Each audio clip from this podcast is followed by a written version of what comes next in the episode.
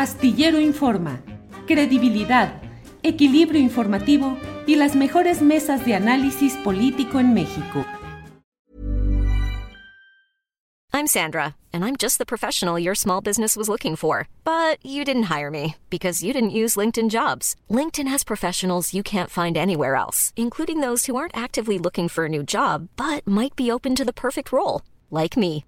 In a given month, over 70% of LinkedIn users don't visit other leading job sites. So if you're not looking on LinkedIn, you'll miss out on great candidates like Sandra. Start hiring professionals like a professional. Post your free job on linkedin.com/people today. When you're ready to pop the question, the last thing you want to do is second guess the ring. At Bluenile.com, you can design a one-of-a-kind ring with the ease and convenience of shopping online. Choose your diamond and setting. When you find the one, you'll get it delivered right to your door. Go to Bluenile.com and use promo code LISTEN to get $50 off your purchase of $500 or more. That's code LISTEN at Bluenile.com for $50 off your purchase.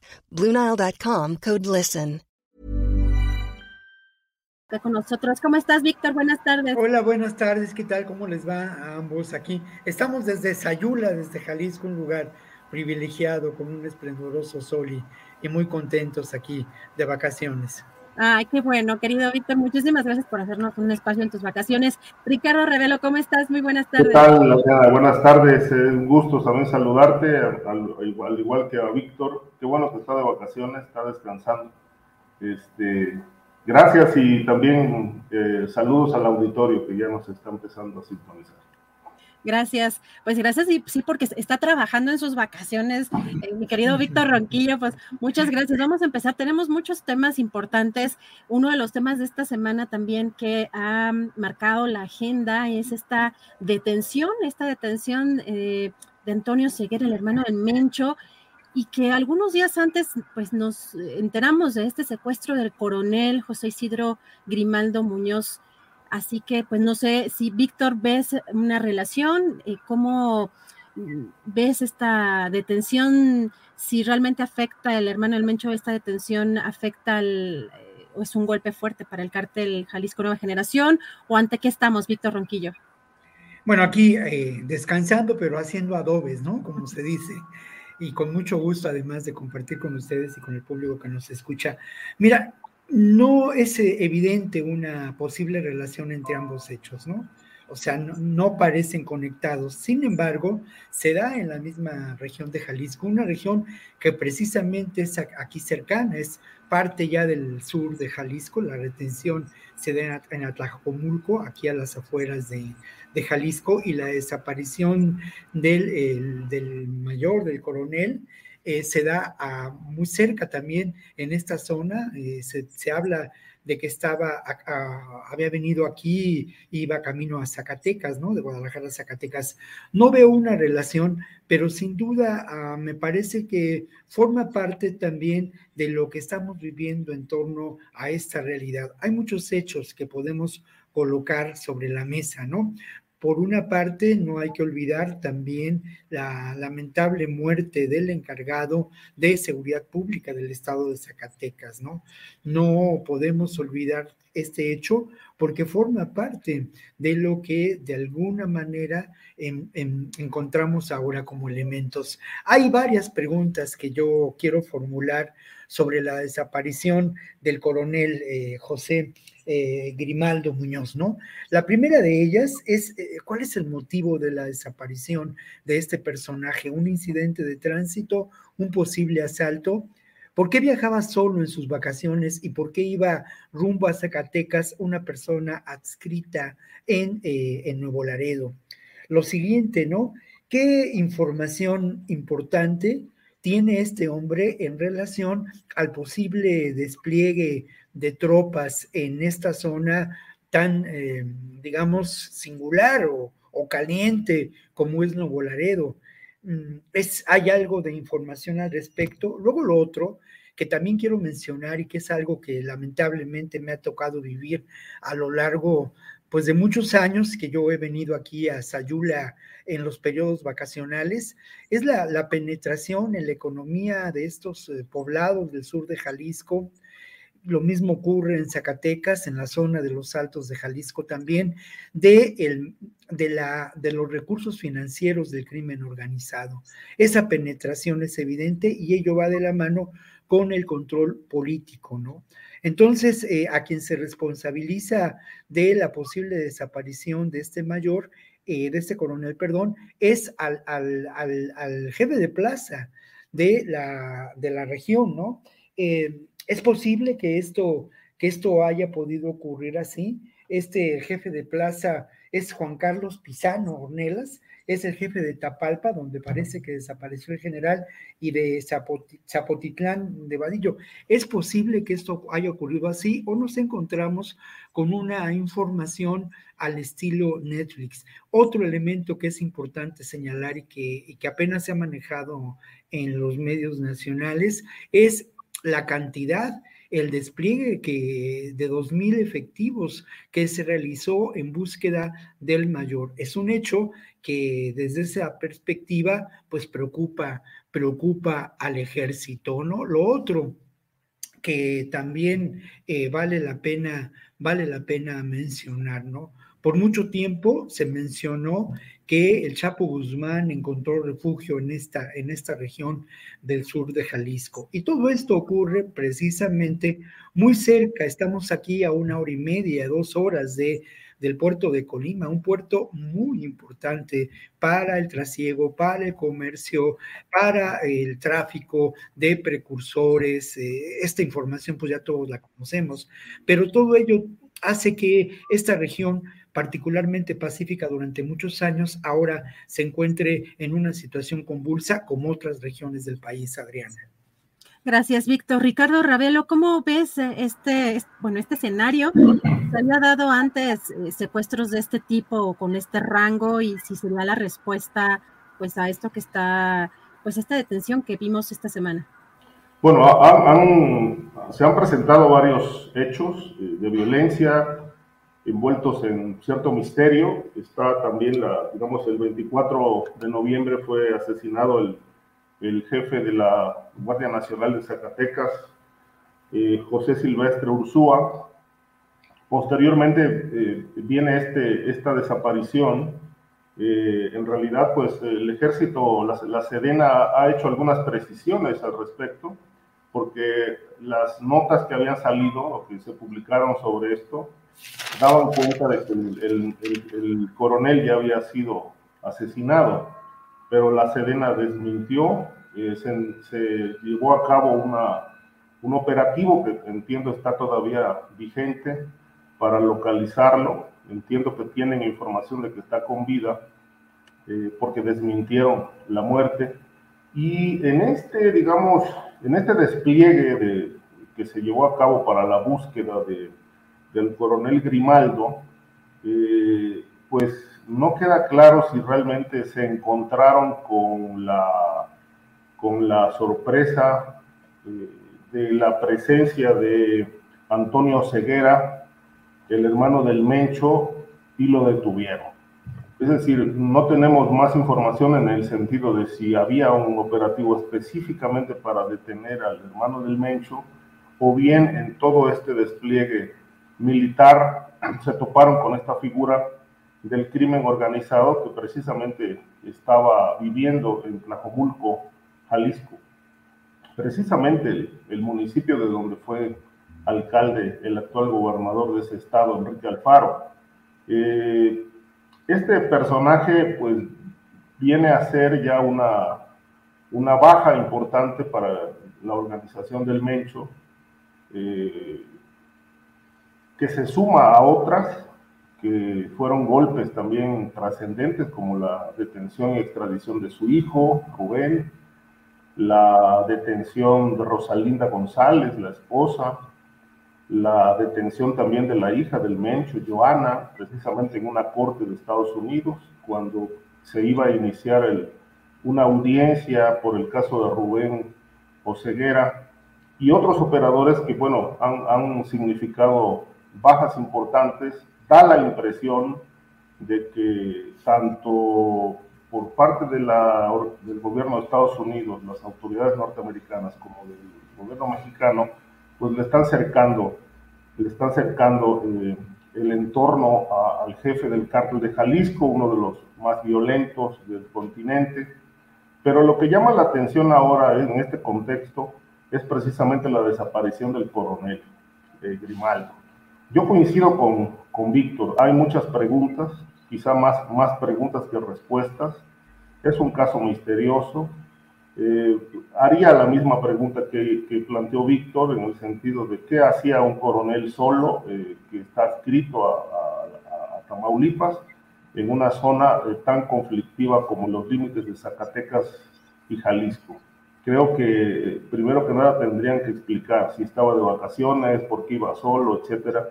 Y sobre todo esta, esta, esta operación tan rara del accidente, el accidente vehicular, que aparentemente fue un pretexto para que él descendiera de su vehículo y así lo pudieron secuestrar. Ahora, eh, hay un dato, hay un dato que, creo que también refirió Víctor ahorita, que llama la atención. Este, se está dando a nivel público como un hecho que el secuestro eh, lo perpetró Juan Carlos Pizano Ornelas, eh, conocido como el CR, eh, que es un jefe de plaza del cártel de Jalisco. en este sentido, pues creo yo que sí hay alguna conexión entre el secuestro, la detención de Antonio Oceguera y todos estos operativos que se están llevando a cabo para localizar. Gracias, Ricardo. Eh, no sé si quieren eh, abonar algo más sobre este tema o pasamos a un tema que está ya a lo mejor esta semana un poquito manoseado, pero la verdad es que como periodistas nos compete eh, opinar, eh, hablar del tema de lo que pasó con respecto al atentado de Ciro Gómez Leiva, pero también de lo que ha estado pasando con entre desplegados y los señalamientos en la conferencia mañanera. No sé si alguien quiere abonar algo del, del tema que em, hablamos primero o nos vamos ya, Víctor, con, eh, pues con este tema del atentado en contra de Ciro Gómez Leiva, la inseguridad contra periodistas en este país y el el uso político que hay de este caso, Víctor. Bueno, yo creo que em, en términos, em, esa es mi, lectura de lo que ocurre en el caso de Ciro Gómez Leira, Leiva, es que es un, sin duda es un eh, acto de terrorismo con todo lo que ello puede significar en un escenario de creciente violencia política. Una violencia política perpetrada desde los grupos o por los grupos más oscuros de este país, grupos vinculados al crimen organizado, grupos vinculados también a la derecha.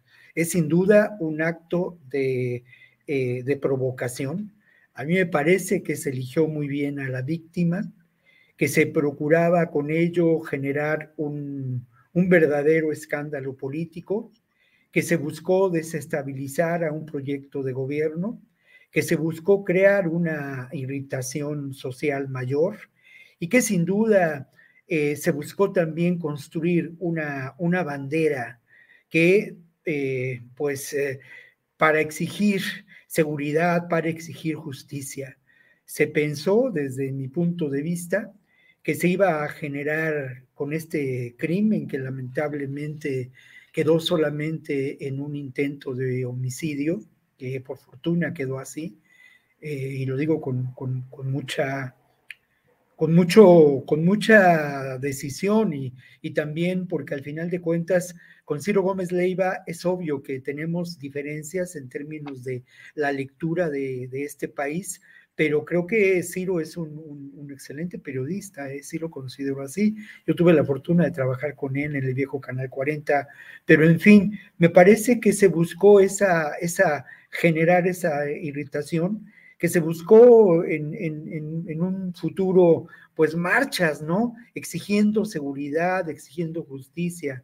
Además, se tocó uno de los temas que preocupan más a la ciudadanía y que ha sido un tema pendiente en el proyecto de gobierno de la Cuarta Transformación y en sus actos de gobierno, que tiene que ver con la seguridad y la construcción de la paz. Además, aunado a ello, pues no podemos olvidar tampoco, ¿no? La larga lista de periodistas que han sido asesinados, que han sido eh, amenazados, la larga lista también de periodistas que son desplazados de sus lugares de origen por la violencia y esto es parte de una, de una realidad que atenta contra el derecho a la información. Hay dos temas que me parece en, términos quizá un poquito más gruesos o, o distintos ¿no? a la reflexión de los hechos y también quizá abonan algo a lo que podemos considerar la reflexión política sobre este acontecimiento, ¿no? Mira, lo primero que valdría la pena preguntar y que la gente se está preguntando es si es posible que esto haya sido un autoatentado. A mí me parece que no hay elementos para que esto lo pensemos de esa manera, ¿no? Eh, me atrevo a decirlo, y ahí sí de manera muy subjetiva, que, dado mi, trato con Ciro, mi conocimiento de Ciro eh, como profesional, eh, me parece muy difícil que se hubiera prestado a algo como eso, ¿no? Creo que, que no, creo que es una, una persona íntegra.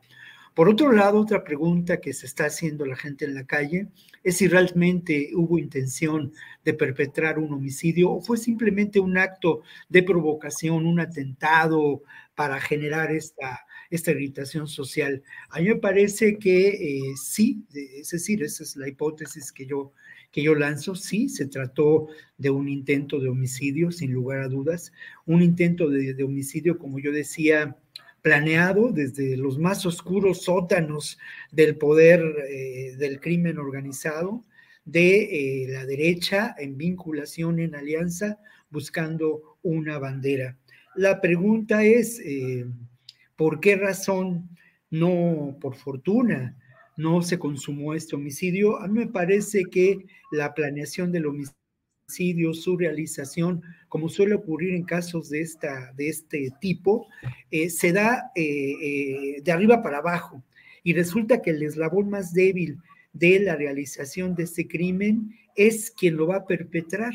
Y aquí me parece que se deja ver la inoperancia, la falta de eficacia, por fortuna, de estos, de estos sicarios que quizá ahora ya hayan, hayan, hayan sido víctimas de una desaparición o de un crimen para, para guardar silencio. Me preocupa mucho que este acto sí tenga el carácter de un acto de terrorismo, porque obviamente Ciro, por fortuna no lo fue, iba a ser la víctima pero este atentado buscaba generar una tensión social y, eh, procurar sembrar el terror, sembrar el miedo, como ocurre en, el, en los eventos de terrorismo o como ha ocurrido en los eventos de terrorismo a lo largo de la historia contemporánea. Creo, por otra parte, y esto es muy preocupante, que eh, en estos momentos, en el, contexto de la situación política que vivimos, eh, no lo quisiera así y espero que no se dé, pero es previsible que tengamos otros eventos de eh, terrorismo en un escenario creciente de violencia política, porque al final de cuentas, por lo que hemos visto, hay sectores eh, muy oscuros a los que les preocupa que siga adelante una transformación del país que afecta a sus intereses. Estos sectores, lamentablemente, eh, están vinculados al crimen organizado, al sector político, al campo político corrupto y eh, han, han, dado muestras de su, uh, por una parte, de su capacidad de acción. Este evento tiene que relacionarse con actos de terrorismo también realizados hace algunos meses en diferentes ciudades del país y que, debe, y que debemos recordar y ligar a esto. Y también está relacionado con otros hechos, como puede ser el atentado sufrido por García Harfuch en la Ciudad de México hace, hace año, año y medio, dos años, ¿no? Gracias, Víctor. Ricardo, hay el día de ayer, eh, entre algunas de las declaraciones que dio el presidente respecto a este caso, le preguntaban si iba a delegar o iba a pasar eh, o a pedir que atrajera el caso a la Fiscalía General de la República, recordando que está en la Fiscalía de la Ciudad de México, y dijo que no, eh, dijo que se quedaba en la Ciudad de México, que le tenía confianza a la fiscal Ernestina Godoy. Y dijo después, sí, también le tengo, también le tengo confianza a Gertz Manero. Eh, ¿Qué mensaje, Ricardo, crees que eh, tiene pues, esto que se va a quedar o que el presidente busca que se quede el caso de investigación de este atentado en el caso de, Ciro, en contra de Ciro Gómez Leiva, que se quede en la Ciudad de México, si esto manda algún mensaje de que quiere que realmente se, se resuelva o eh, se investigue profundidad, Ricardo. Sí, mira, bueno, de entrada muy lamentable lo ocurrido con Ciro, eh, con el atentado. Este, después del caso de Manuel Buendía, eh, el asesinato en mayo de 1984, pues no se había presentado en la Ciudad de México un intento, un, un atentado de esta magnitud, de esta naturaleza. Por supuesto, yo no creo que esto haya sido un autoatentado. Tampoco considero que hay elementos como para echarle la culpa al gobierno. Creo que López Obrador tiene muchísimas fallas, pero está muy lejos de ser un criminal. Eso creo que no, no, no concibo a López Obrador planeando un crimen de esta naturaleza. Eh, de tal manera que hay que investigar, se tiene que investigar a fondo este asunto, eh, conocer bien en los móviles. Se había dicho que posiblemente una, una causa eh, podría ser este ventaneo que hizo el, propio Ciro Gómez Leiva de un personaje de la familia michoacana que le llevó serenata a la Virgen de Guadalupe el día 12 de diciembre, la madrugada del 13, conocido como el Tucán, que mismo, mismo, del que él, mismo habló en, su programa, pero bueno, son líneas que ya tendrá que, que ahondar la propia autoridad. Sobre a quién le compete el caso, yo creo que eh, está bien que lo haga la Fiscalía de la Ciudad de México, porque además ocurrió aquí en la Ciudad de México. Y sobre todo, bueno, si llegan a surgir algunas líneas, algunas hipótesis que, que pudieran relacionar este hecho con la delincuencia organizada, este, como parece que tiene toda la, la, la vinculación, pues eh, tendrá que determinarse ya si, si, corresponde a la Fiscalía General de la República tomar el caso. Eh, hay muchísimos casos de, asesinatos de periodistas y de secuestros y de desapariciones que están en manos de la Fiscalía General de la República, por desgracia sin eh, resultados. La mayoría de los asesinatos de periodistas o desapariciones están, sin, están impunes yo creo que eh, este es un, grave problema que, que, debe irse resolviendo a fin de que estos casos se esclarezcan y que no sean una constante invitación para seguir agrediendo a comunicadores. El, el asunto tiene muchas aristas.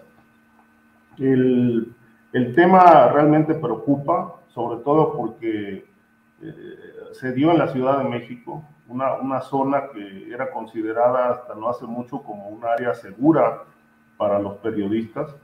Eh, sin embargo, pues dado el nivel de violencia que se ha ido disparando, parece que ya ni la Ciudad de México puede ser un, refugio para periodistas. Este, creo que el nivel de violencia ha escalado tanto que la situación se, se ha agravado, se ha agravado muchísimo y y obviamente una, una situación como esta pues tiene sus consecuencias. Eh, tengo mis dudas respecto de si el objetivo fue realmente desestabilizar a, un, gobierno, eh, sobre todo porque en todo caso eh, este efecto, este efecto mm, de un crimen o en este caso de un atentado que no se consumó, este, en muerte, que no terminó en muerte, de todas formas tiene sus consecuencias. Es decir, como lo veamos, tiene sus consecuencias. Ciro Gómez Leiva afortunadamente no, no fue asesinado, pero aún así tiene sus consecuencias por toda la polémica que ha desatado y porque creo que eh, para poder dejar en claro que por parte del gobierno no hubo ninguna intervención, que no hubo intervención de policías o de algún personaje por ahí de, de algún gobierno, pues se tendrá que determinar muy bien las líneas de investigación y descartar cualquier participación a nivel político eh, y en todo caso eh, ahondar en la línea de investigación que, sea el crimen organizado eh, o alguna ala política de la derecha que pudiera estar interesada en generar alguna, alguna revuelta con, con este tipo de, de hechos lamentables.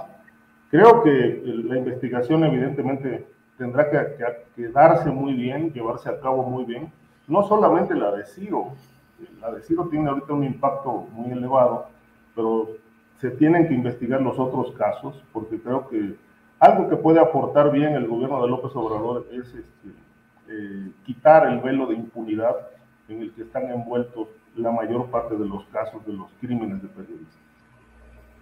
Gracias, Ricardo. Eh, de este tema no sé si se quedó algo pendiente, Víctor. Sí, yo creo que hay, hay varias cosas, eh, Adriana, que están ahí pendientes, ¿no? Lo primero es, eh, es, lo básico y hay que preguntarse a quién benefician, a quién podía haber beneficiado este crimen. Digo, Watson, eh, Sherlock Holmes le decía Watson, follow the money, y eso es lo básico, ¿no? A mí me parece. ¿Quién resultaría beneficiado con este crimen?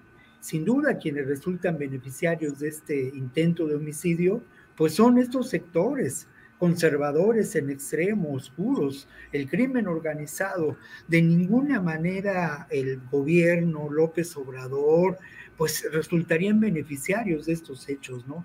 Todo lo contrario, se sirvió sobre este gobierno pues un momento terrible, ¿no? De, de, oscuridad que hubiera sido muy grave desde mi punto de vista si el crimen se hubiera, se hubiera logrado.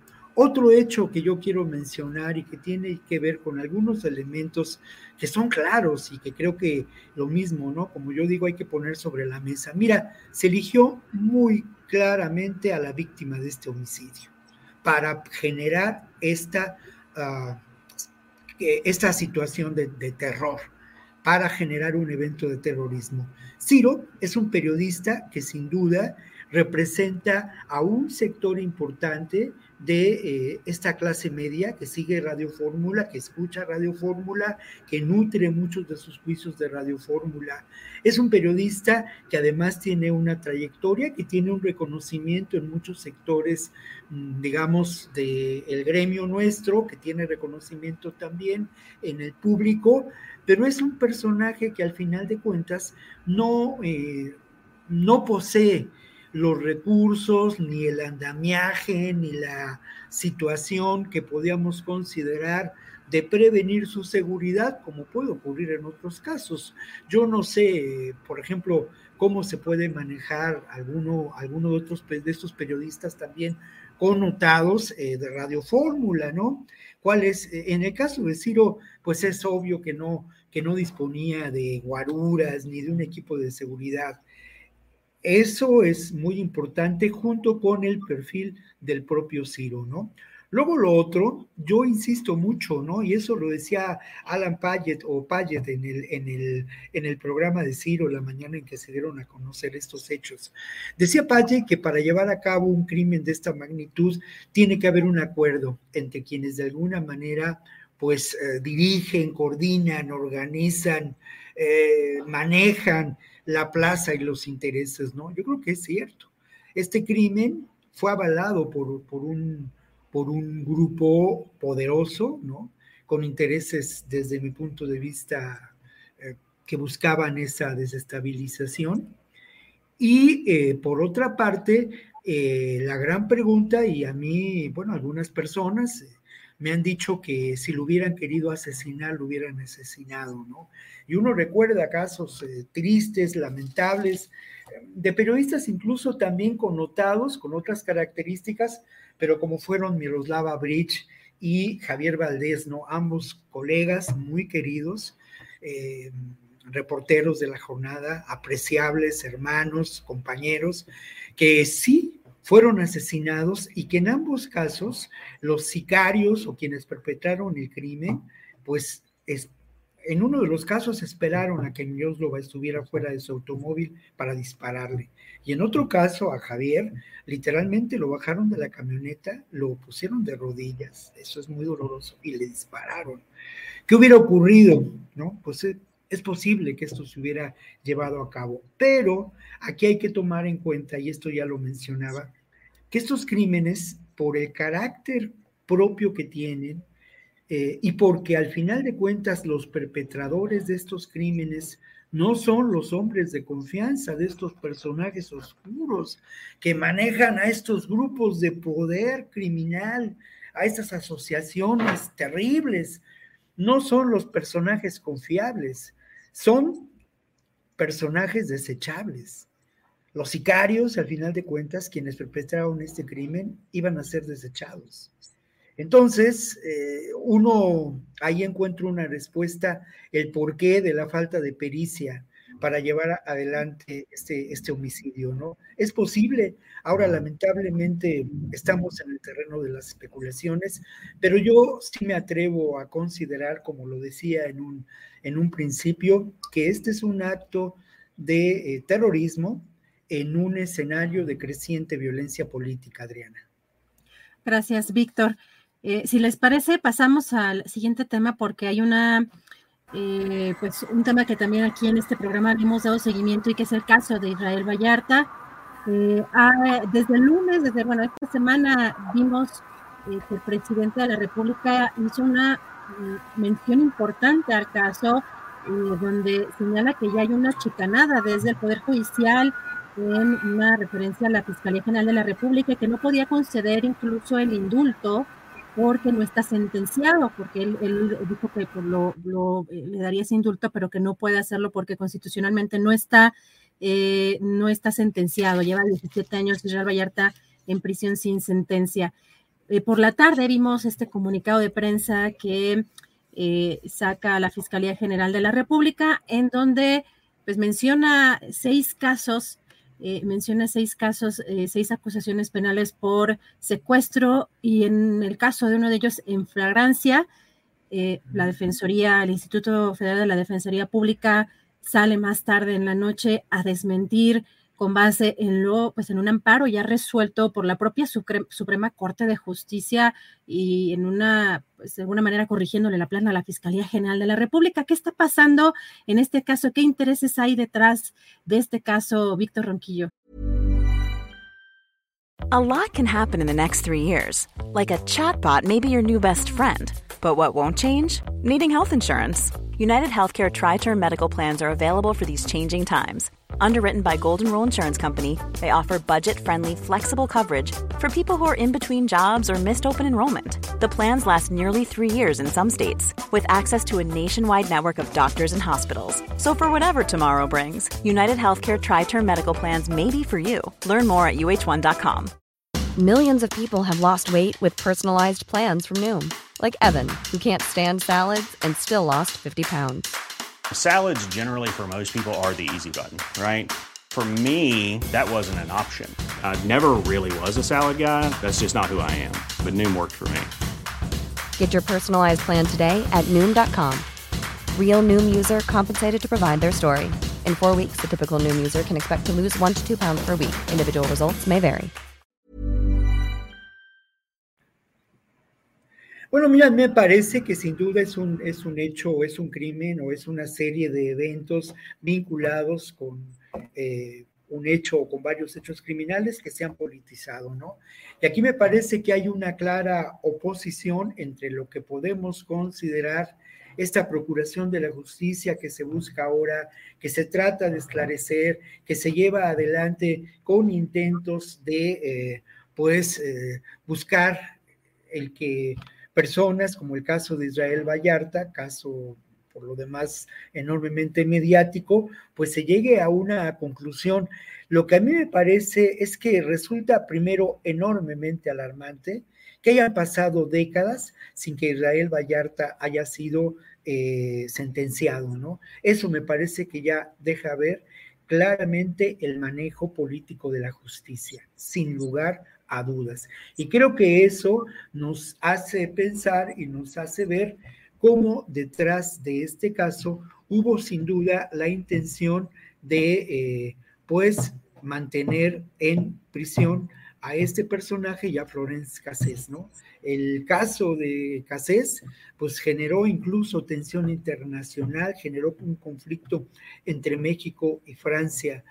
Afortunadamente, Florence Cassés logró su libertad hace ya nueve años, en 2013, pero en el caso de Israel Vallarta, la situación es otra, ¿no?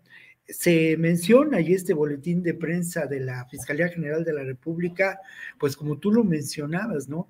Hablaba de la fragrancia de seis casos de secuestro, de un proceso que ha sido muy largo, pero no, va, no daba respuesta a la razón por la que eh, el caso se ha encontrado con una muy lenta, lentísima procuración de la justicia.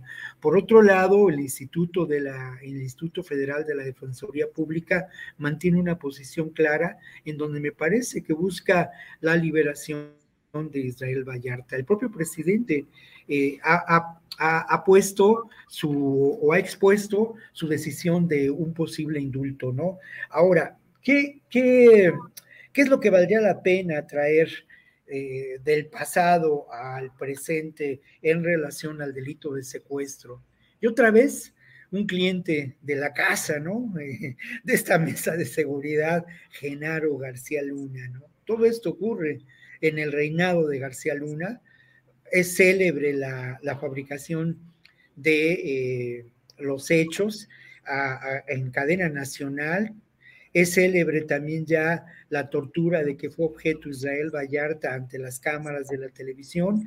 Hay una extraordinaria serie documental que se proyectó en Netflix al respecto, pero eh, creo también vale la pena mencionar algunos elementos ¿no? de esta industria del secuestro, que eh, hay información que se perpetró, que se construyó desde la propia Secretaría de Seguridad Pública que era uno de los negocios que mantenían estas huestes de García Luna. Y obviamente hacían falta, como suele ocurrir, culpables, culpables para evadir la posible responsabilidad ante estos hechos. Pero por, otra, por otro lado, tampoco yo puedo olvidar los testimonios desgarradores que en su momento fueron publicados en el diario de Reforma sobre las personas que, pues, eh, se decían y me parece que hay elementos para, para, para aceptar su, su, veracidad,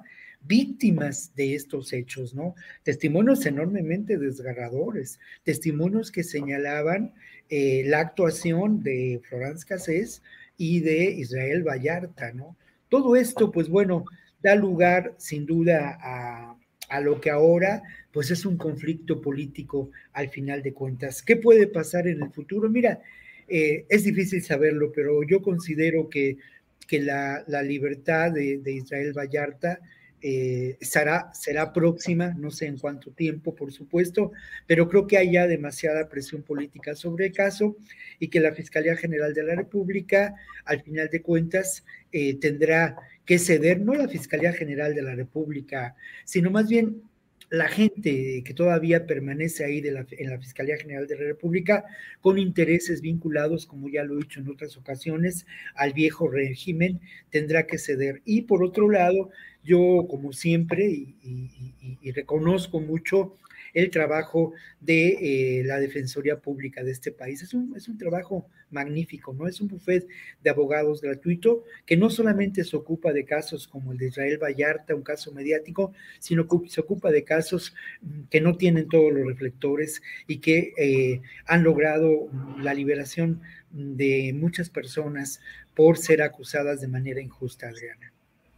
Gracias, Víctor. Ricardo Ravelo, eh, qué personajes o qué puede estar detrás de estos casos. Eh, eh, de pronto recordamos la influencia que llegó a tener en otros sexenios y que quizá todavía pues la fiscalía de pronto también eh, con estos aires del pasado pues, recordamos a Isabel Miranda de Wallace, al propio Eduardo Margolis.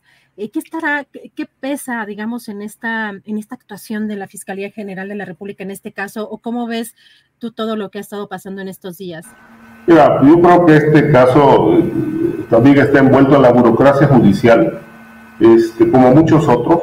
Eh, hay, hay muchísimos casos todavía de personas presas que son incluso inocentes o personas que llevan más de 20 años y no han sido sentenciadas.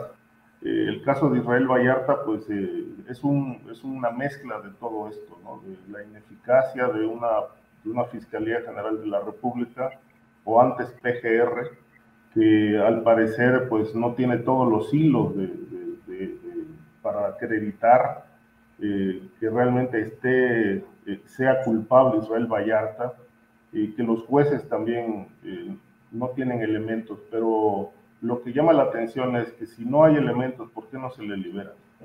¿por, qué, ¿Por qué se le mantiene en prisión? No obstante que pues tampoco se ha indagado a fondo ni nos ha quedado del todo claro el, hecho de que Israel Vallarta eh, haya sido sometido a, torturas. Si esto realmente está acreditado y esta es la razón por la que un poder, un poder superior dentro de la nomenclatura política esté eh, influyendo para que se mantenga preso, pues me parece muy lamentable, ¿no? Y, creo que al respecto ya también se han pronunciado varios organismos de, derechos humanos. Eh, ahora, la fiscalía dice que tiene seis acusaciones penales que quedaron eh, unidas en una sola por distintos casos, donde dice que incluso en varios de ellos hubo flagrancia, pero pues si es culpable, pues yo creo que ya debió el Poder Judicial eh, emitir un fallo judicial en este caso, una sentencia, eh, no lo ha hecho, el presidente dijo, habló del indulto, pero bueno, quieren que esté sentenciado. Ahora, si el presidente lo, va, le va a conceder el indulto, pues bueno, creo que primero tendrían que estudiar muy bien el caso para poder tomar una, una decisión de esta magnitud. Ahora, eh, el, el, asunto, sin duda, como bien decía Víctor, arrastra una, una cola inmensa de irregularidades, de, de fabricaciones, de abusos de autoridad y de poder eh, que pues eh, eh, se señalan directamente a Genaro García Luna y a su, a su gente más cercana, incluso hasta los propios periodistas, ¿no? A Carlos Loret, ahí lo, lo acusaron también, lo, lo, implicaron de haberse prestado a, a, a, a filmar un montaje que acusaba directamente a Vallarta y a Florán de pertenecer a esta banda de los zodiacos dedicados al secuestro. Sin embargo, bueno, poco con el paso del tiempo, pues las cosas se han ido colocando en su lugar, ¿no? Eh, ahí está García Luna eh, enfrentando un juicio en Estados Unidos, ahí está su séquito más cercano este, presos y eh, enfrentando acusaciones también de protecciones criminales. De tal manera que, bueno, todo indica que estos expedientes eh, pueden, pueden adolecer de, de, veracidad. Este, y yo creo que el presidente ya, eh, cuando se refirió a este caso, puso el dedo ahí en el, en el punto central, ¿no? Este, ya se necesita destrabar este tema, porque, bueno, es demasiado el tiempo que ha transcurrido para que una persona esté en la cárcel sin recibir sentencia. Yo creo que ya la Procuraduría respondió, no creo, ya la Procuraduría respondió al respecto y habla de que el caso está en manos de los jueces y ya no depende propiamente de la Fiscalía. Pero aún así creo que el llamado presidencial, el señalamiento de que ya se destrabe este tema, pues puede tener su efecto pronto y coincido con Víctor, es posible que pronto Israel Vallarta, si no es culpable, pues pueda recobrar su libertad. Gracias, Ricardo. Si les parece, pasamos a eh, un siguiente tema que propusimos que también nos abre los ojos a lo que está pasando en el norte del país con pues, los migrantes. Estamos también en medio pues, de elecciones cercanas en Estados Unidos y pues eh, empezamos a ver imágenes en estos días de pues, un despliegue impresionante de tropas, de armamento, de alambres de púas eh, y amenazas también del propio gobernador de Texas eh, a Biden de que los migrantes pueden morir congelados. Eh, pues una especie de adelanto de lo que se puede venir en temas de derechos humanos. puede ser más de 400 agentes de la Guardia Nacional y sobre todo en este marco eh, de esta batalla legal por eh, el fin de las restricciones contenidas en el título 42 en Estados Unidos y pues, pues una pues una frontera que está pues repleta de migrantes y donde están siendo quizá intimidados o puedan estar en riesgo los derechos humanos, como en muchas ocasiones, pero en este caso con un despliegue muy importante. Vemos muchos militares, pero también eh, pues armamento y estos tanques. Y bueno, Víctor, ¿cómo, ¿cómo has visto este asunto?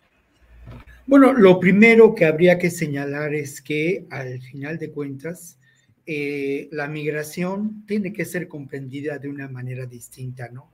Por una parte está el derecho humano a migrar, que es fundamental el derecho a migrar, y que además ha sido esencial para la construcción de eh, lo que podemos llamar la civilización. Todos somos migrantes, todos venimos de otro lugar. Y me parece que esta consideración del sentido cultural histórico de la migración se olvida cuando hablamos de este, de este tema, ¿no? Otro elemento que me parece que no, que cada vez escuchamos menos, es la voz de los migrantes, ¿no? O sea, lamentablemente en los medios de comunicación cada vez se ha dado mayor preponderancia al discurso de las armas, al discurso de los políticos y cada vez escuchamos menos a los migrantes. ¿Será porque conocemos sus historias? Porque hemos escuchado muchas veces los testimonios de estas personas que vienen de la pobreza y que buscan una vida mejor. ¿Será por ello o porque al final de cuentas, y eso creo que eh, lamentablemente también ocurre, se hace ya una cobertura burocrática de esta realidad? Por parte de nosotros en los medios de comunicación. Hoy leía en la mañana una nota de que solamente en Matamoros hay 10 mil migrantes intentando cruzar la frontera, animados por esta idea de buscar la vida en el norte, pero en una circunstancia histórica que parecía favorable porque esta, este planteamiento del artículo 42 eh, iba a ceder, se pensaba que iba a dejar a dejarse, que iba a abandonarse. La Suprema Corte de Estados Unidos señala que será quizá después de Navidad, esto que era una medida planteada por Trump en donde se buscaba, pues ahora sí que la, la ah, deportación en caliente por motivos de salud, dicho de una manera muy coloquial. Y bueno, esto anima ¿no? a los migrantes a, a ir a buscarse la vida. Yo insisto en que habría que escuchar a los migrantes, en que habría que entender la realidad de la migración desde una perspectiva diferente. Otro tema que me parece muy importante eh, colocar sobre la mesa, y ya lo mencionabas tú, Adriana, bueno, pues es que este despliegue eh, militar en la frontera de Texas es un despliegue que tiene sin duda tintes políticos, pero también eh, mm, de alguna manera renueva esta idea de Trump y de la derecha republicana de que el enemigo acecha, ¿no? Y esta vieja idea de que el enemigo acecha, pues genera votos y genera también millones de dólares de ganancia, ¿no? Y obviamente uno de los beneficiarios de la militarización de las fronteras es eh, sin duda la industria armamentista, ¿no?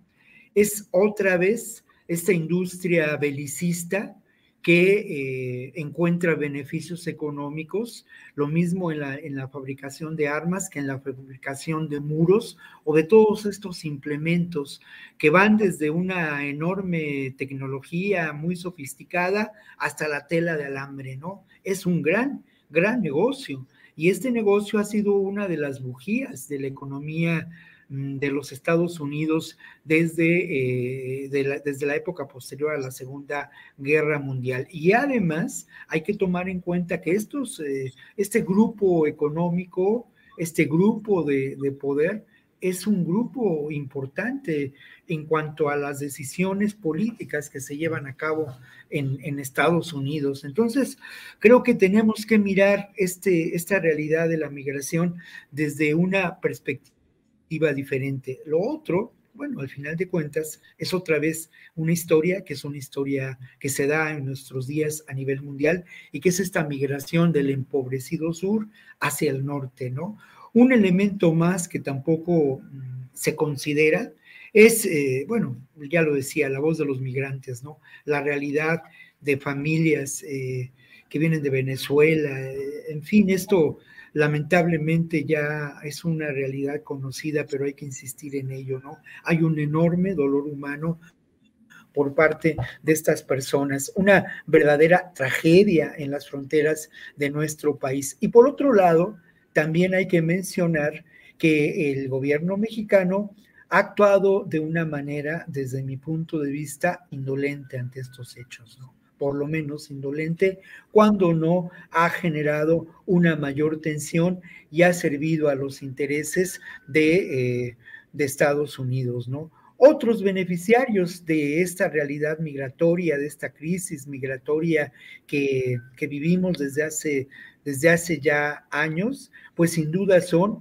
los posibles empleadores de esta mano de obra casi esclavizada que va a lograr de una manera u otra cruzar la frontera y que va a beneficiar a los campos de la Dorada California, a los servicios en Nueva York, al turismo en Miami, en fin, ¿no? Estos ciudadanos de cuarta, quinta, segunda, estos invisibles en el imperio que son los migrantes de nuestros países del sur, Adriana.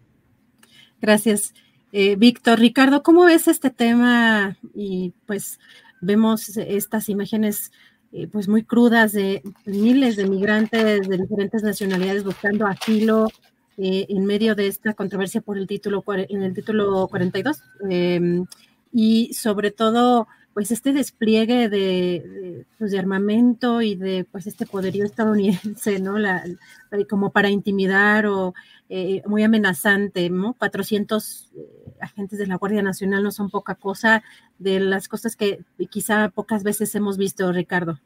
Sí, mira, Diana, en efecto, llama mucho la atención esto, sorprende, sobre todo porque eh, a, la, a la migración, o más bien a los migrantes, no se les puede tratar como si, se, como si fuera delincuencia organizada. Es decir, este despliegue militar en la frontera para detener, para frenar el, paso eh, de cientos o miles de migrantes que van en busca de empleo, de trabajo, de, ingresos. Es decir, ellos mismos argumentan, ¿no? No somos criminales, estamos aquí porque, por la necesidad de trabajo. Y en efecto, no están en la frontera porque, porque les guste la aventura. Hay condiciones eh, sociales, humanas, desgarradoras en países como Honduras, Guatemala, El Salvador, eh, Nicaragua, Venezuela, entre otros, que obligan a toda esta gente a salir de sus países. Es decir, eh, hay hambre, hay falta de trabajo, está la delincuencia organizada sembrando terror todos los días, hay violaciones a sus derechos humanos, es decir, es una, es una situación en estricto sentido humana que justifica por donde se le mire eh, el hecho de que, de que tengan que emigrar. Eh, en efecto, la migración es o debe ser considerada eh, a nivel constitucional, incluso como un derecho humano a nivel de las leyes internacionales. Eh, pero creo que, ¿qué está haciendo falta? Pues está haciendo falta definir, definir con más claridad una política, es decir, eh, las últimas reuniones que hubo entre autoridades eh, estadounidenses y mexicanas se habló mucho y el presidente López Obrador fue muy enfático en esto, en la necesidad, más bien la urgencia de que se invierta, se invierta en la frontera sur este, para que se generen empleos y esto sea realmente una, se convierta en una cortina que, le ponga cierto freno a la migración este, hacia Estados Unidos. Sin embargo, eh, no se habla ya de las inversiones, no se habla de estos proyectos que tanto se mencionaron a, lo largo del año como una, una posibilidad de frenar eh, la migración de estos países. Eh, y creo que es momento también de que México haga su parte, este, insista en la necesidad de que la migración pueda tener un trato eh, diferente, con una política distinta a lo que se ha venido manejando. Es decir, no se puede estar eh, en el estira y a la floja, en el reprimiendo a migrantes, impidiéndoles el, el paso por, por, la vía de la fuerza o intentando hacerlo como lo vemos ahora en esta frontera de Texas. Eh, creo que esta situación tiene que, que, tener una salida distinta y me parece que esta salida diferente sin duda puede ser el hecho de que, de que se lleven a cabo las inversiones millonarias que ofreció el gobierno de Estados Unidos y México para apoyar las economías de estos países y de esta manera eh, pues impedir que, que estas eh, oleadas de migrantes pues estén saliendo de, de, sus territorios por la necesidad de empleo.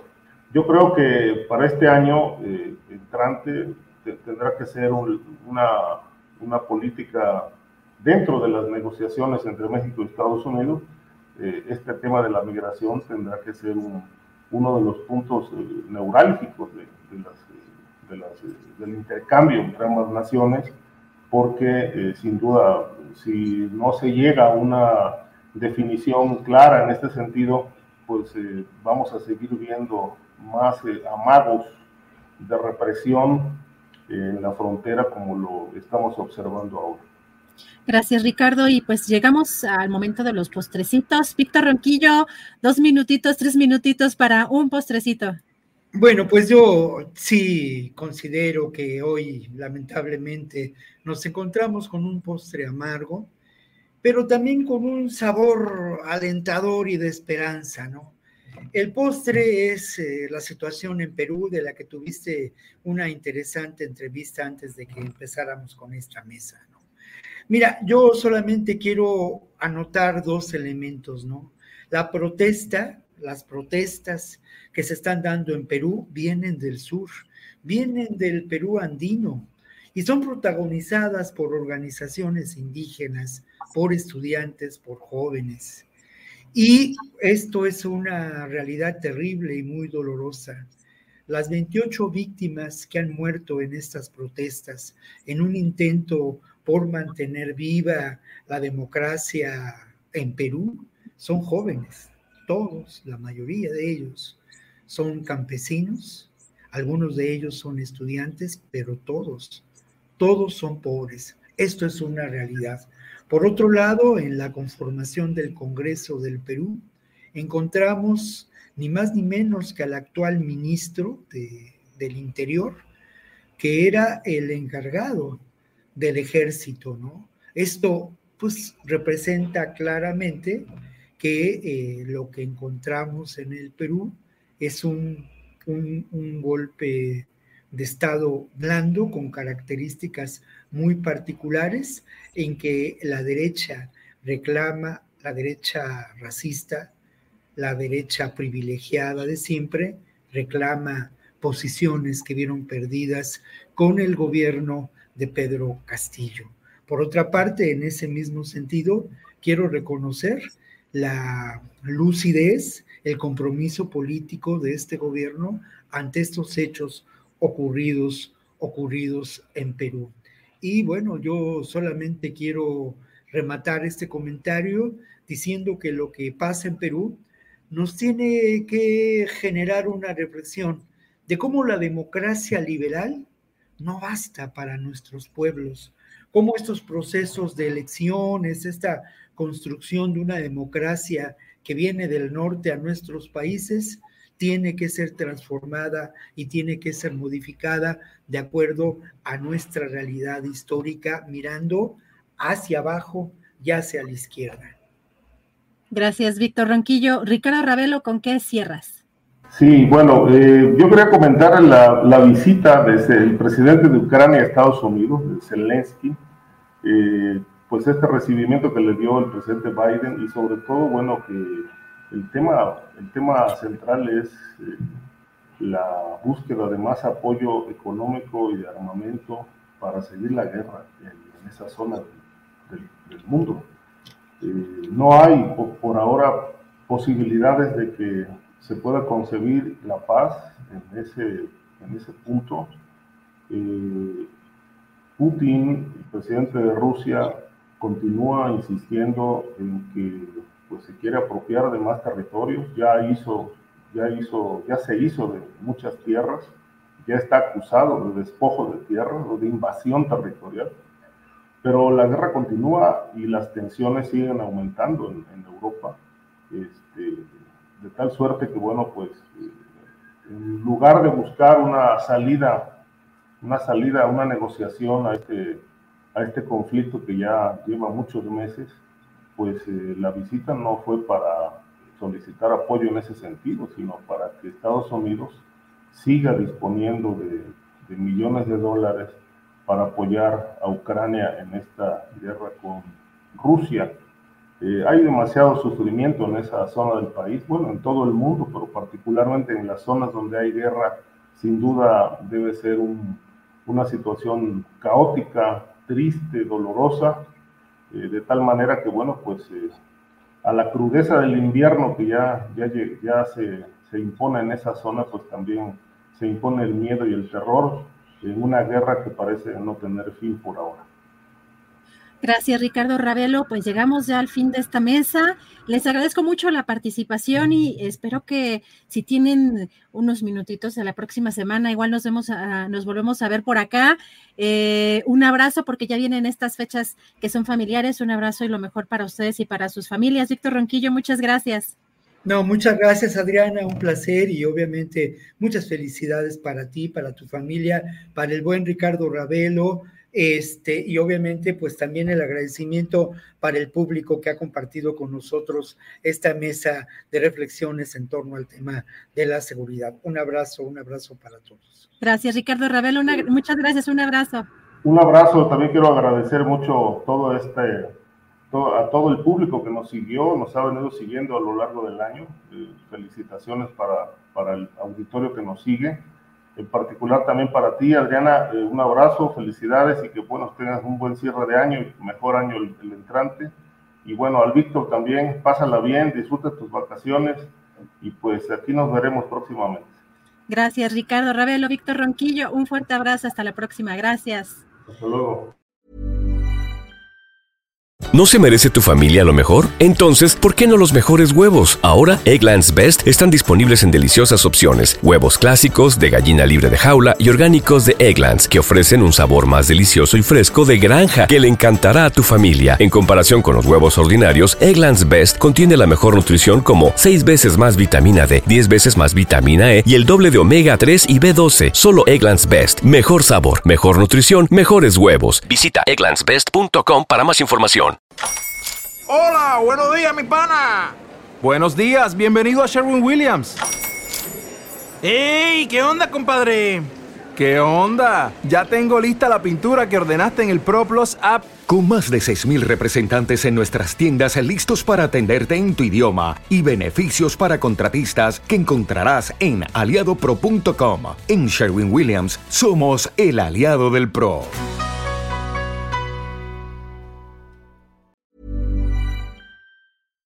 Para que te enteres del próximo noticiero, suscríbete y dale follow en Apple, Spotify, Amazon Music, Google o donde sea que escuches podcast.